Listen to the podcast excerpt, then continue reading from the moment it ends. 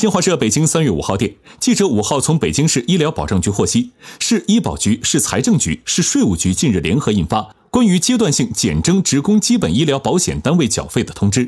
明确从二零二零年二月起，对北京市职工基本医疗保险单位缴费减半征收，减征期限五个月，预计可减轻单位负担二百六十余亿元。